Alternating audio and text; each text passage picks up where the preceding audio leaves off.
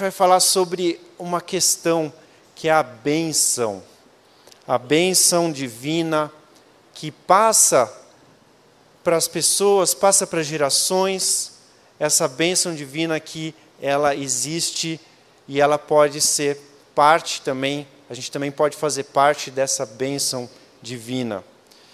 E justamente o livro de Neemias fala sobre uma bênção divina que abençoa uma cidade, abençoa a cidade de Jerusalém, no caso. E lembrando um pouquinho do contexto mais amplo do livro de Neemias, que a gente está estudando aqui, é quando o povo de Deus retorna do exílio da Babilônia. É, o povo judeu ele foi expulso daquele, daquelas, da cidade e também do terreno é, que tinha sido conquistado. E esse retorno ele acontece por volta de 440 antes de Cristo.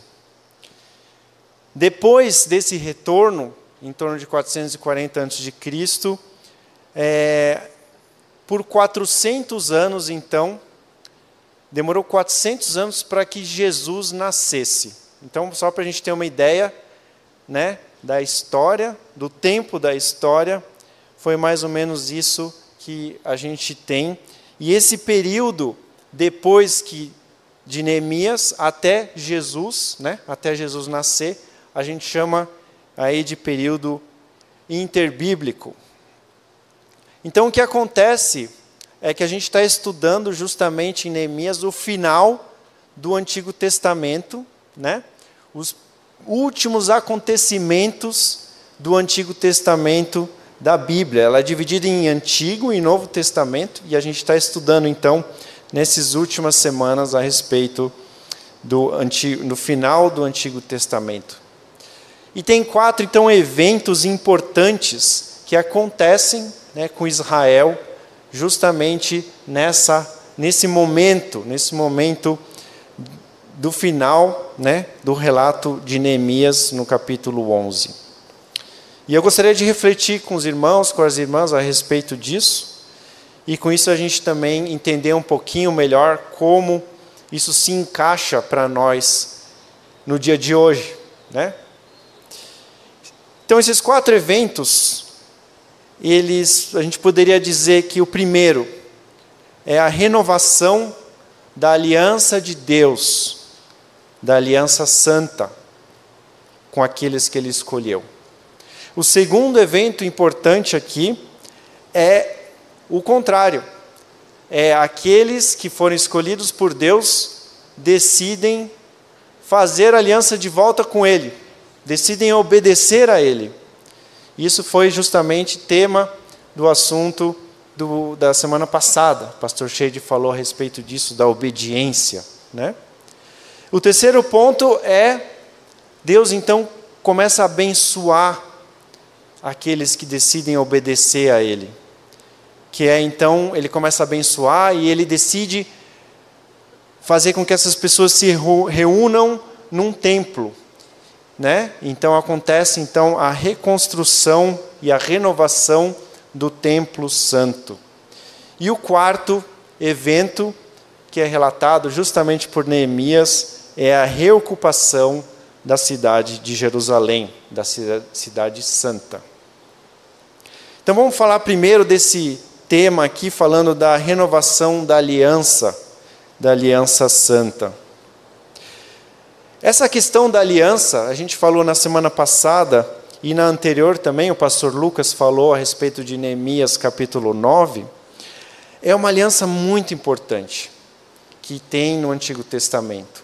É quando Deus escolhe o povo dele, o povo judeu, e ele resolve então fazer aliança com, ele, com esse povo, ele resolve abençoar esse povo, ele resolve escolher esse povo, povo de Israel.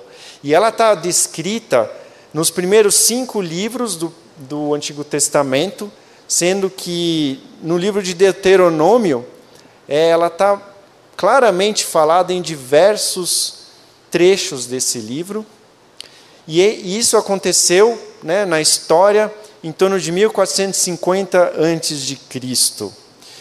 Essa aliança foi é, apresentada primeiro para Moisés, que foi então aquele que foi o líder do povo, que tirou, ajudou a tirar o povo do Egito e direcionou o povo então para a terra que foi prometida, até a região justamente da cidade de Jerusalém. Gostaria de ler para vocês do livro de Deuteronômio um pouquinho dessa aliança, né? Lá no capítulo 28, versículos 1 a 3. Deus então disse: Se vocês obedecerem fielmente ao Senhor, ao seu Deus, e seguirem cuidadosamente todos os seus mandamentos que hoje lhes dou, o Senhor, o seu Deus, os colocará muito acima de todas as nações da terra. Todas essas bênçãos virão sobre vocês e os acompanharão se vocês obedecerem ao Senhor, o seu Deus. Vocês serão abençoados na cidade e serão abençoados no campo. Então aqui a gente tem um marco da aliança de Deus, Deus falando: Eu vou abençoar vocês, eu escolhi vocês, vocês são o meu povo, vocês são os meus representantes. Né? Porém, Infelizmente, isso é parte do quase de boa parte do Antigo Testamento da Bíblia. Acontece que o povo que foi escolhido por Deus, ele vai se esquecendo de Deus. Ele vai relativizando, ele vai deixando de considerar tudo aquilo que Deus tinha feito pelo povo, de tirar o povo do Egito, de fazer milagres durante a peregrinação no deserto até a terra prometida. E a história do Antigo Testamento fica pendendo entre gerações de judeus que esquecem, que desconsideram o Senhor, desconsideram Deus, e gerações que resgatam e voltam a considerar o que Deus tinha feito com seus antepassados. Então fica essa transição entre gerações que consideravam, gerações que não consideravam. E alguns exemplos de, de é, gerações que consideraram a Deus, por exemplo, foi a geração do profeta Samuel, em, tor em torno de 1050 antes de Cristo. A gente vê Samuel, esse profeta, procurando restabelecer a relação do povo de Deus com, com o Senhor. E ele ajuda então até a estabelecer um reinado a partir do rei Saul. Mais para frente, daí é, tiveram reis que desconsideraram o Senhor e aí, novamente, em torno de 620 a.C., o rei Josias volta a considerar o Senhor e, e, a nação então retoma essa importância de se buscar a Deus. Acontece que, apesar dessas gerações que a gente vê aqui que consideraram o Senhor, ainda assim, boa parte do povo de Deus insistia em esquecer e desconsiderar a aliança que Deus tinha feito, a aliança que Deus tinha estabelecido. Deus se manteve paciente, apesar disso, apesar dessas idas e vindas, né? Apesar dessa inconstância, Deus teve a sua misericórdia, Ele manteve a sua misericórdia. Por volta de 850 anos, Deus não deixou de manter a sua misericórdia pelo povo. Ele usou juízes, a gente vê isso no livro de juízes, ele usou reis e profetas para falarem em nome dele ao povo, para relembrarem a aliança, para convencerem o povo a obedecerem ao Senhor. Só que acontece então que em torno de 600 antes de Cristo, quando a obediência ao Senhor deixa de ser uma marca da nação de Israel, é, quando essa desobediência se torna intolerável aos olhos de Deus, então o Senhor resolve tirar o povo, tirar o povo da cidade, tirar o povo daquela nação.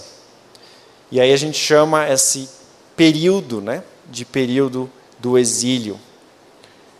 É, esse processo do exílio ele vai acontecendo por volta de uns 14 anos. O povo babilônico, né, o império babilônico, ele simplesmente vem e toma e conquista e destrói é, as cidades de Israel. Isso acontece em torno de 1586 a.C. E tiveram profetas que fizeram parte desse processo difícil de, de perda né, do, do, do, de todo o povo, de toda a, a nação, né, de, de perda. E a gente vê, por exemplo, Jeremias falando a respeito disso. Jeremias 32 fala sobre isso, capítulo, lá nos versículos 28 a 35. Portanto, assim diz o Senhor: Estou entregando esta cidade nas mãos dos babilônios e de Nabucodonosor, que era o rei da época, rei da Babilônia, que a conquistará. Os babilônios que estão atacando essa cidade entrarão e a incendiarão. Eles a queimarão justamente com as casas nas quais o povo provocou a minha ira, queimando incenso a Baal nos seus terraços e derramando ofertas de bebida em honra a outros deuses. Desde a sua juventude, o povo de Israel e de Judá nada tem feito senão aquilo que eu considero mal. De fato, o povo de Israel nada tem feito além de provocar-me a ira, declara o Senhor. Desde o dia em que foi construída até hoje essa cidade, no caso de Jerusalém, tem despertado o meu furor de tal forma que tenho que tirá-la da minha frente o povo de Israel e de Judá tem provocado a minha ira por causa de todo o mal que tem feito, tanto eles com os meus reis e com os seus líderes, os seus sacerdotes, os seus profetas, os homens de Judá e os seus habitantes de Jerusalém.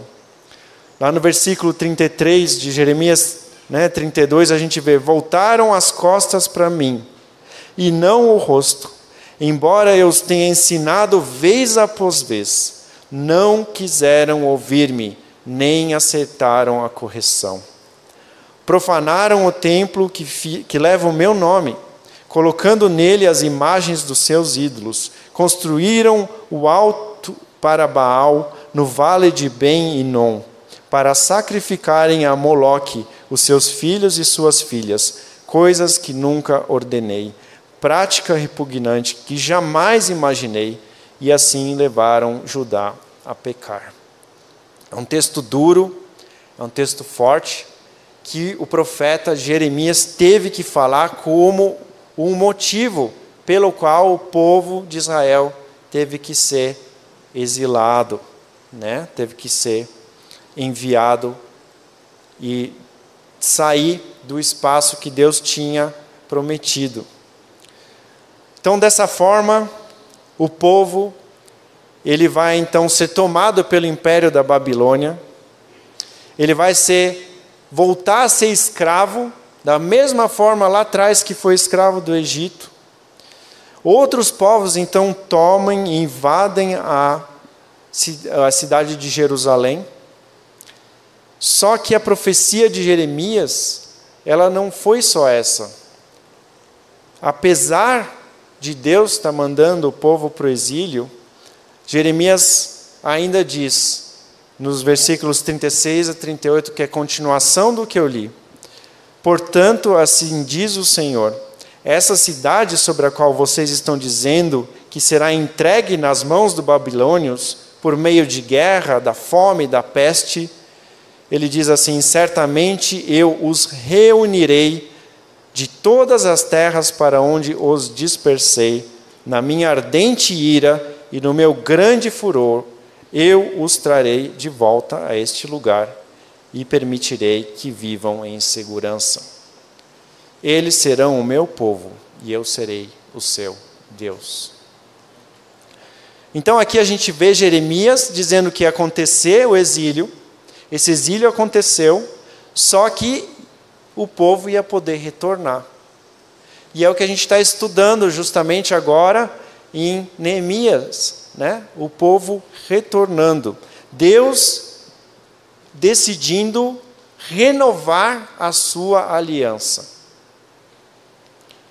O povo vai para o exílio, até que por volta de, mil, é, de 536 a.C., Deus permite que o povo então volte por meio de um decreto do rei persa, do rei Ciro.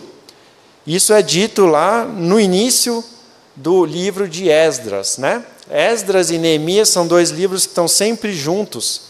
Neemias foi um governante e Esdras foi o sacerdote da mesma época. Então a gente vê lá no início do livro de Esdras, no primeiro ano do reinado de Ciro, rei da Pérsia, a fim de que se cumprisse a palavra do Senhor falada por Jeremias, que a gente leu. O Senhor despertou o coração de Ciro, rei da Pérsia, para redigir uma proclamação e divulgá-la a todo o seu reino nestes termos. Assim diz Ciro, o rei da Pérsia: O Senhor, o Deus dos céus, deu-me todos os reinos da terra e designou-me para construir um templo para ele em Jerusalém de Judá. Qualquer do seu povo que esteja entre vocês, que o seu Deus esteja com ele e que vá a Jerusalém e Judá, de Judá reconstruir o templo do Senhor, o Deus de Israel, o Deus que em Jerusalém tem a sua morada. Né? Então a gente tem um retorno acontecendo e é isso que a gente tem falado nas últimas semanas, da, do retorno do povo e da reconstrução da cidade.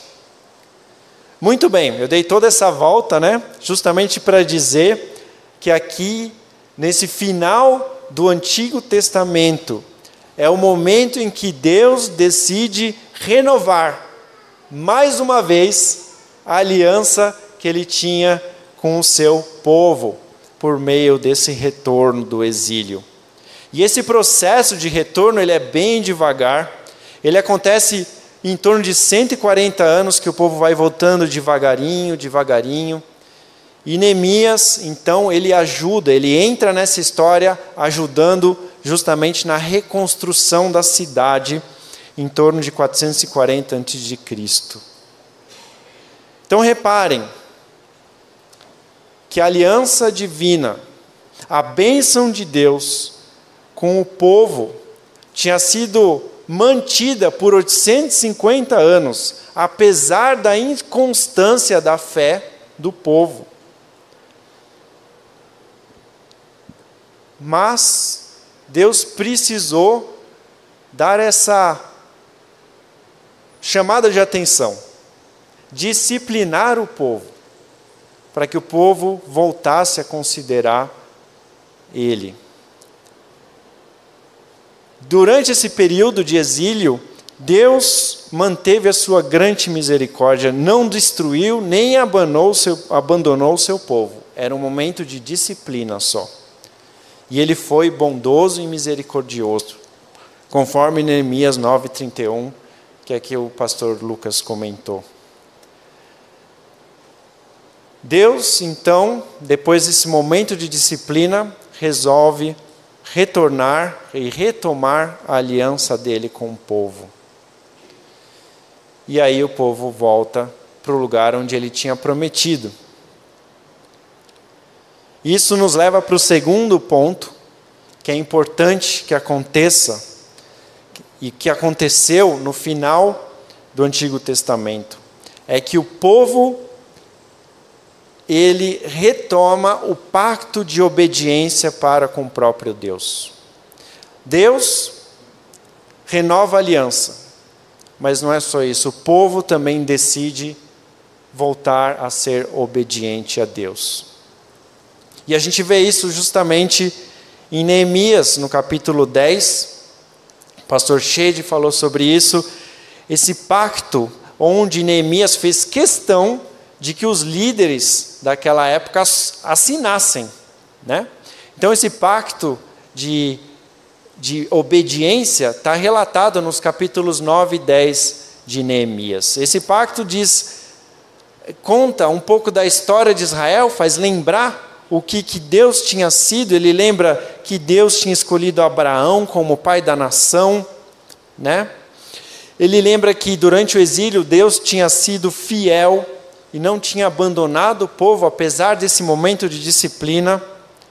Também lembra que Deus tinha livrado o povo de Israel da escravidão do Egito, que Deus tinha entregado as suas ordenanças, tinha estabelecido sua aliança com o povo, que Deus tinha entregado justamente a terra de Canaã para o seu povo. Que Deus, apesar da falta de fé do povo, tinha sido misericordioso por 850 anos. E aí, mais para frente, em Neemias 10, 29, está registrado que o povo, então, seria voltaria a ser obediente. Neemias 10, 29 diz: Agora se unem aos seus irmãos, os nobres, que se obrigam, sob maldição e sob juramento, a seguir a lei de Deus dada por meio do servo, seu servo de Deus Moisés, e a obedecer fielmente a todos os mandamentos e ordenanças e decretos do Senhor, o nosso Deus. Neemias 10, 29. Por que, que esse pacto que Neemias fez é tão importante. Né? Fez o pessoal assinar, fez o pessoal jurar por maldição. É porque o principal entrave, o principal problema do povo de Deus, o principal motivo de que o povo de Deus não pudesse viver todas as bênçãos que Deus tinha para o povo, era a questão da desobediência. A aliança do povo de Deus tinha uma condição. A gente leu lá em Deuteronômio, no comecinho, 28, de 1 a 2, lá dizia o quê? Se vocês forem obedientes a mim, vou fazer isso, vou fazer aquilo, vou fazer aquilo outro. Todas essas bênçãos virão sobre vocês e os acompanharão se vocês obedecerem ao Senhor, o seu Deus. Muito bem, então a gente vê aqui Deus decidindo renovar sua aliança, o povo decidindo ser obediente. A partir daí, começam a acontecer as transformações visíveis. Deus resolve renovar o seu templo, o templo santo. O templo de Salomão tinha sido destruído, não tinha mais nada. Deus então resolve fazer a renovação e a reconstrução do templo. Os detalhes dessa reconstrução estão no livro de Esdras. Mas o povo de Deus estava tão envolvido com a idolatria, com o culto a outros deuses, que eles não sabiam mais como prestar culto a Deus. Não sabiam mais como fazer isso de uma forma santa. Por isso que esse processo de reconstrução do templo, ele acontece junto com o processo de abandono da idolatria e de retomada das práticas que tinham sido estabelecidas, ordenadas na lei de Moisés. E essa questão da, de se seguir as práticas, de se obedecer às práticas da lei, ela é muito enfatizada tanto por Esdras, quanto por três profetas que, que viveram na mesma época de Esdras e Neemias, que são Ageu, Zacarias e Malaquias. Se a gente for abrir esses três livros, esses profetas ficam chamando constantemente a atenção do povo. Olha, vamos praticar a fé, vamos adorar o Senhor, vamos ajudar o templo, na reconstrução do templo. Zacarias já começa o livro dele no início chamando atenção para aquilo que o povo de Deus tinha feito no passado. Ele diz assim, por exemplo, capítulo 1, versículo 2: O Senhor muito se irou, irou contra os seus antepassados. Por isso, diga ao povo: Assim diz o Senhor dos exércitos: exércitos voltem a mim, e eu me voltarei a vocês lá em Zacarias capítulo 1, versículos 2 e 3. A gente também tem o profeta Ageu, que chama a atenção do povo, incentiva o povo a ajudar nesse processo de reconstrução do templo.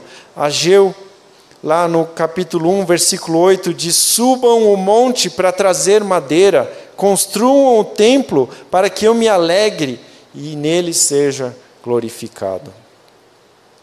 Mais que um local de adoração, a renovação tinha que acontecer também no coração dos líderes religiosos, para que o povo todo pudesse ter referências. E a gente vê isso no profeta Malaquias, capítulo 1, versículo 6 a 8. O filho honra seu pai, e o servo o seu senhor. Se eu sou o pai, onde está a honra que me é devida? Se eu sou Senhor, onde está o temor que me devem? Pergunta o Senhor dos exércitos a vocês, sacerdotes. A gente vê aqui Malaquias, então, chamando a atenção dos líderes religiosos. Né?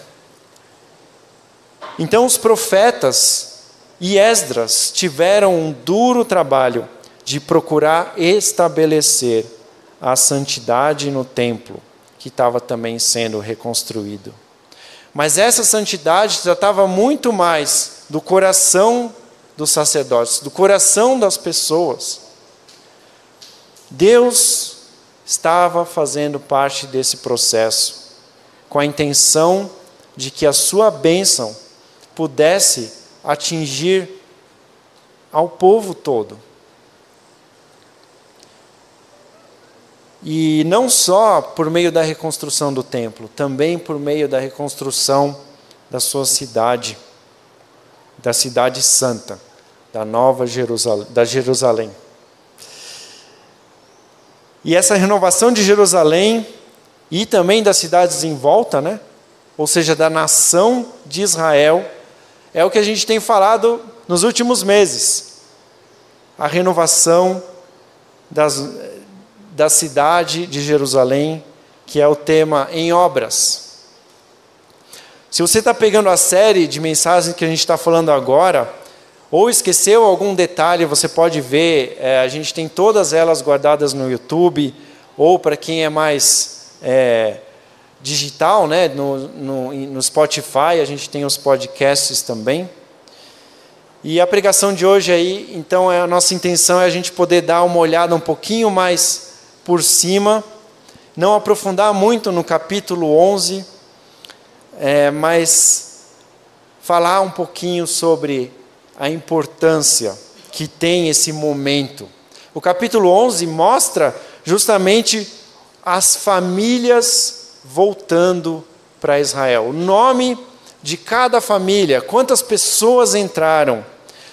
As famílias foram sorteadas, por exemplo, algumas famílias foram sorteadas para poder morar em Israel, porque tinha muita gente em Jerusalém, tinha muita gente querendo ir para lá, não tinha mais espaço, então tiveram alguns sorteios.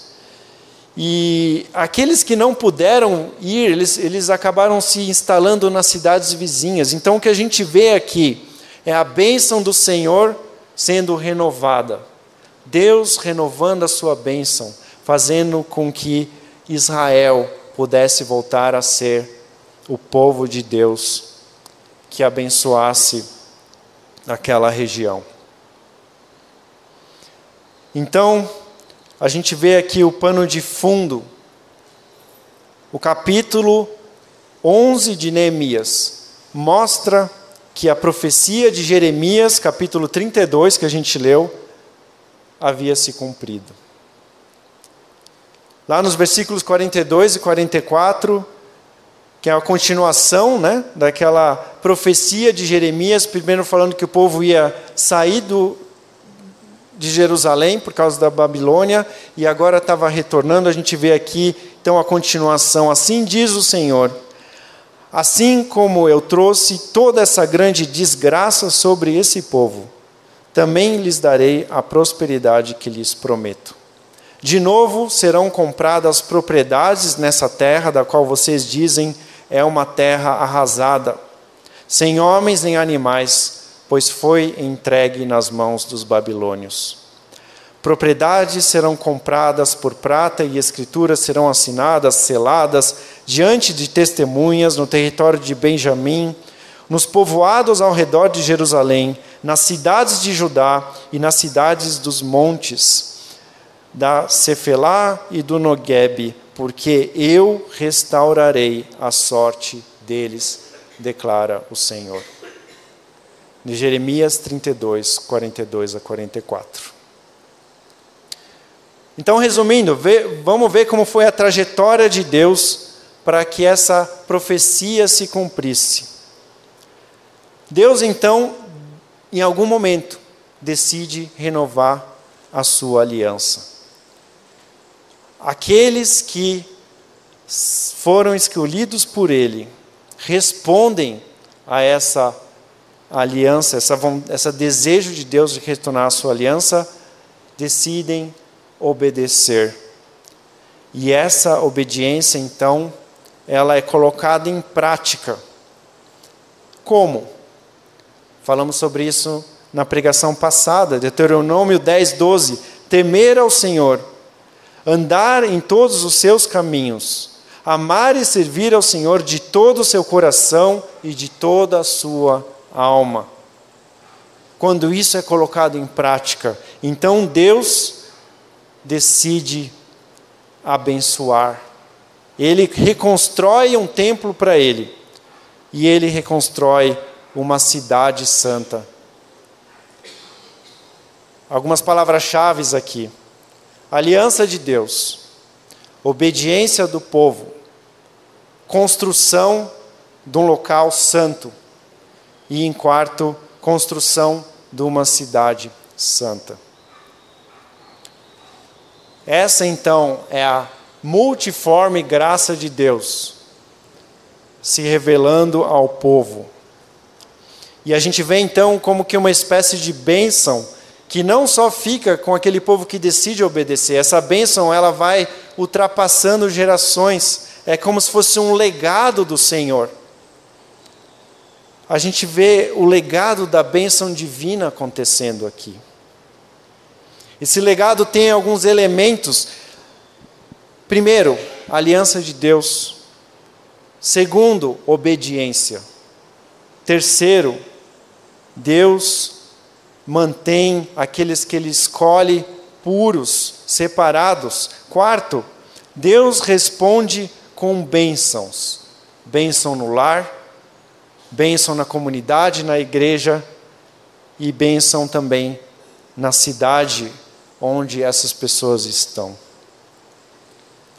No caso desse final do Antigo Testamento que a gente está lendo, esse legado então é a reconstrução de Jerusalém, da cidade santa. É a região onde a partir a partir do qual onde o principal representante de Deus viria ao mundo 400 anos depois. Que seria o Senhor Jesus. Em uma noite, na cidade de Belém, Deus escolhe vir por meio de um bebê que nasce.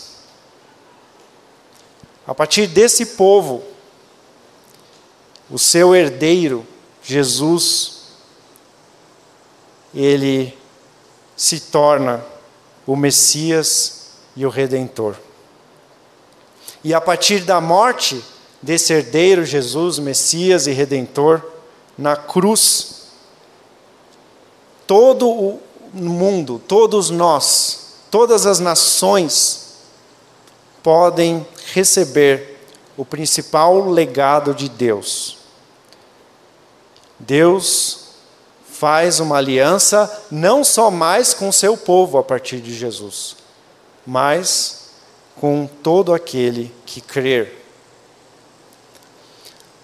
Deus então deixa de ter os seus escolhidos, filhos de Abraão, netos de Abraão, e passa a ter os seus escolhidos a partir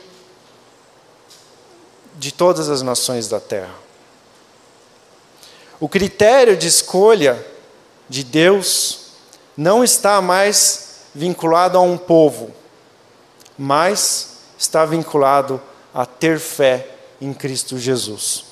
Efésios 2, de 8 a 9 diz: Pois vocês são salvos pela graça, por meio da fé. Isso não vem de vocês, não é uma identidade de um povo, mas é dom de Deus. Não por obras, não é pelo que a gente faz ou deixa de fazer, para que ninguém se glorie. O critério de escolha de Deus não é uma raça, não é uma posição social, não é dinheiro, não é pobreza, não é domínio, não é opressão. Deus, por sua misericórdia, graça, dentro dos seus mistérios, concede o seu dom da fé. Isso não pode ser comprado, isso não pode ser conquistado, não é mérito de ninguém. Isso é graça. Isso é a graça irresistível. Por meio de Cristo, que a gente recebe o dom da fé. E nós que não somos judeus,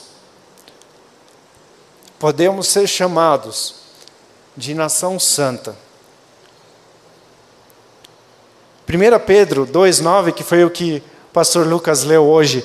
Vocês, porém, são nação eleita. Vocês são sacerdócio real. Nação santa. Povo exclusivo de Deus, para quê? Para anunciar as grandezas daquele que os chamou das trevas para a sua maravilhosa luz.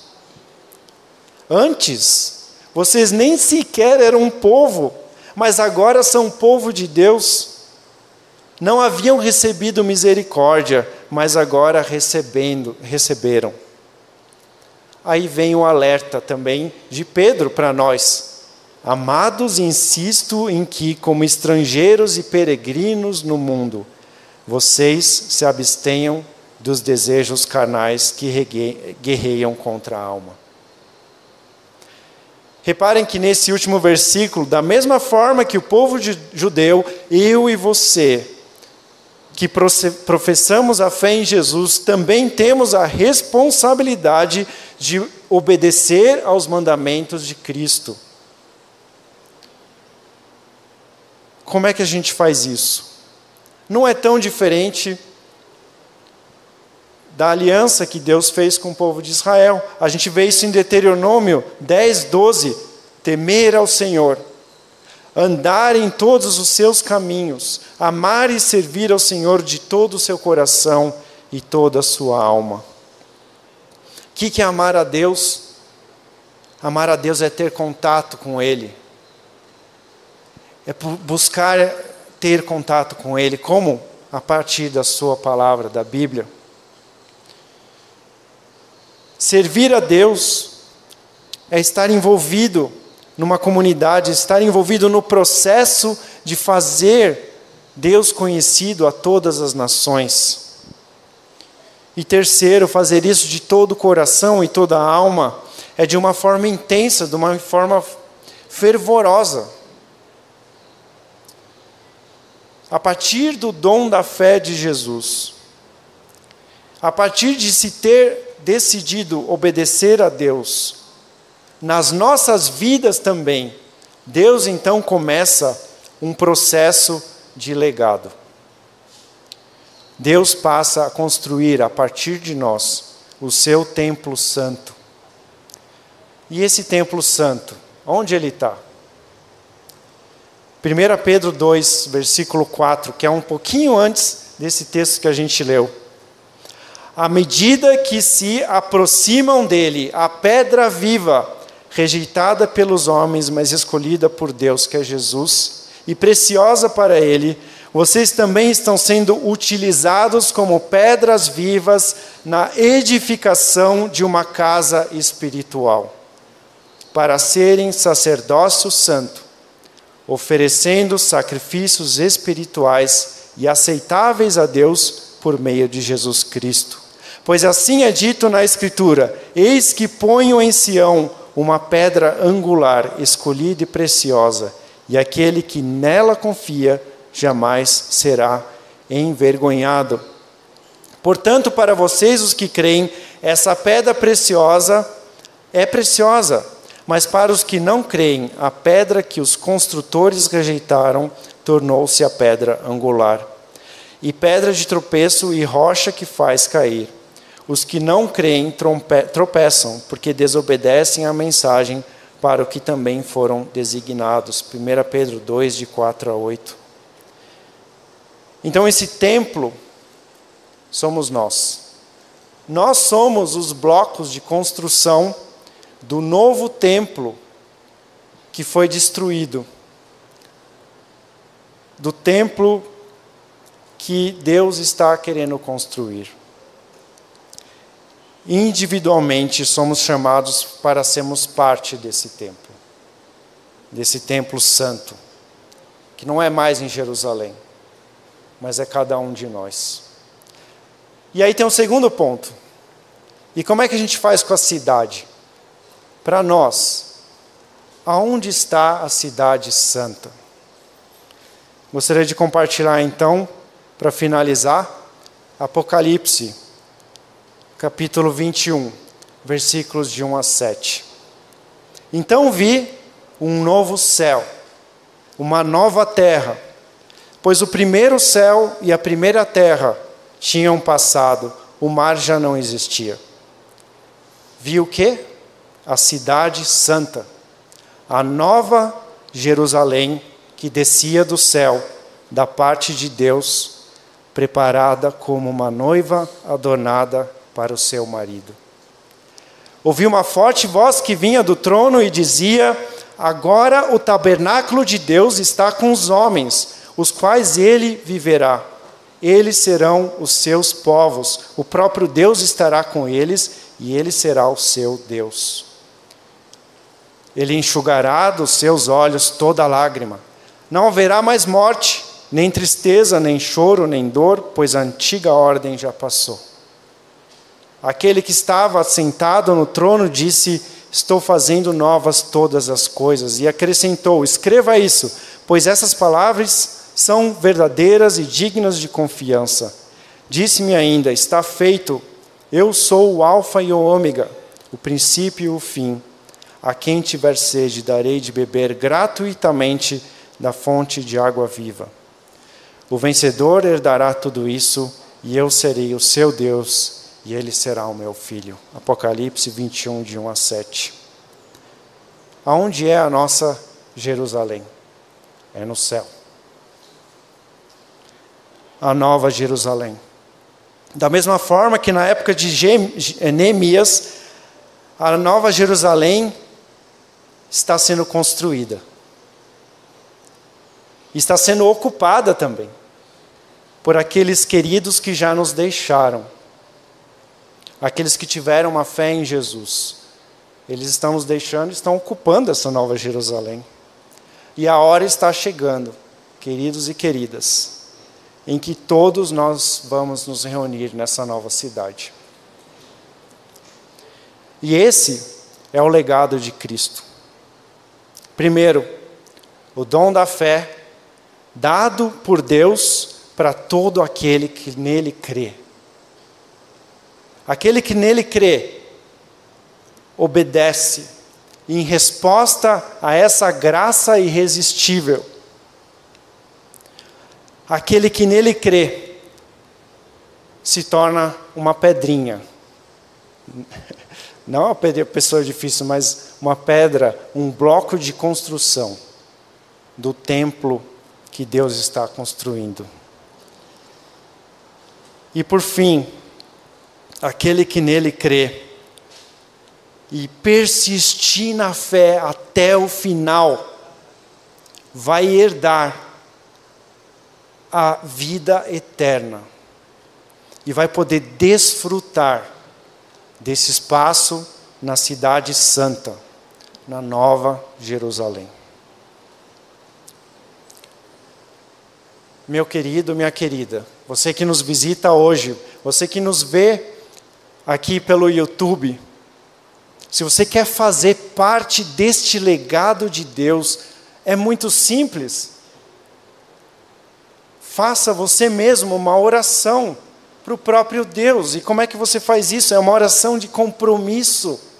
Basta orar, basta permitir que Jesus entre no seu coração. Você pode orar, por exemplo, assim: você pode dizer, querido Jesus, eu te agradeço por ter morrido por mim na cruz. Perdoa o meu pecado. Eu quero te obedecer de todo o coração. Eu quero ser seu discípulo. Conceda a mim o dom da fé em Cristo Jesus. Eu peço que entre na minha vida para que eu passe a ser parte do seu templo. Esteja comigo. Obrigado pela herança que tenho em Cristo Jesus, que é a vida eterna. Amém. Isso é um exemplo de oração que você pode fazer a qualquer momento, porque a graça de Deus está disponível para você.